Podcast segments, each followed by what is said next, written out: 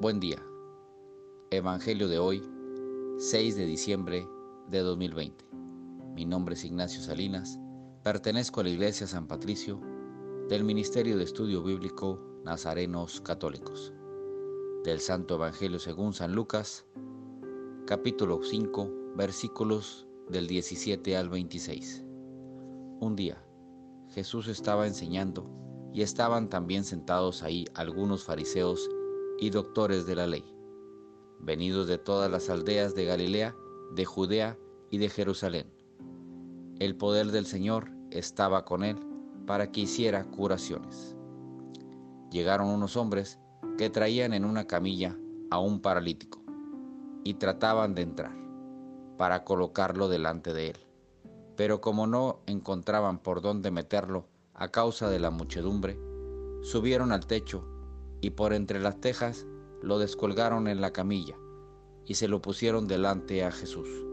Cuando él vio la fe de aquellos hombres, dijo al paralítico, Amigo mío, se te perdonan tus pecados.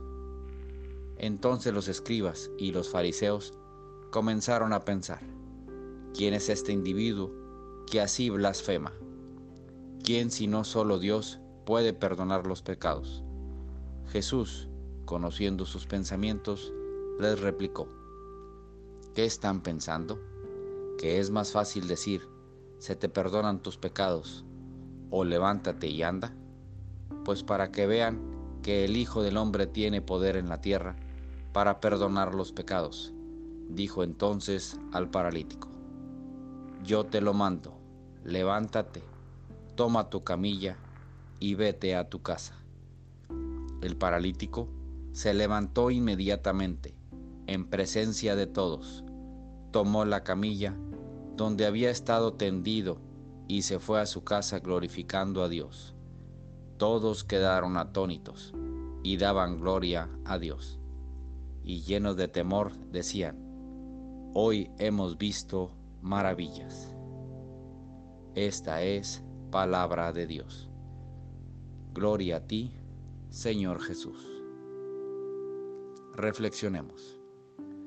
Este Evangelio nos invita a esforzarnos a diario, que no bajemos la guardia y no tengamos miedo de acercarnos a Él. Seamos como las personas que llevaron al paralítico, llenos de fe y esperanza. Procuremos a nuestro prójimo. Hablemos con nuestra familia, con nuestros amigos, con nuestros parientes no los dejemos solos. Démosle tiempo de calidad al Señor. Continuemos preparando nuestro corazón para recibirlo a Él. Oremos. Nada te turbe, nada te espante. Todo se pasa. Dios no se muda. La paciencia todo lo alcanza. Quien a Dios tiene, nada le falta.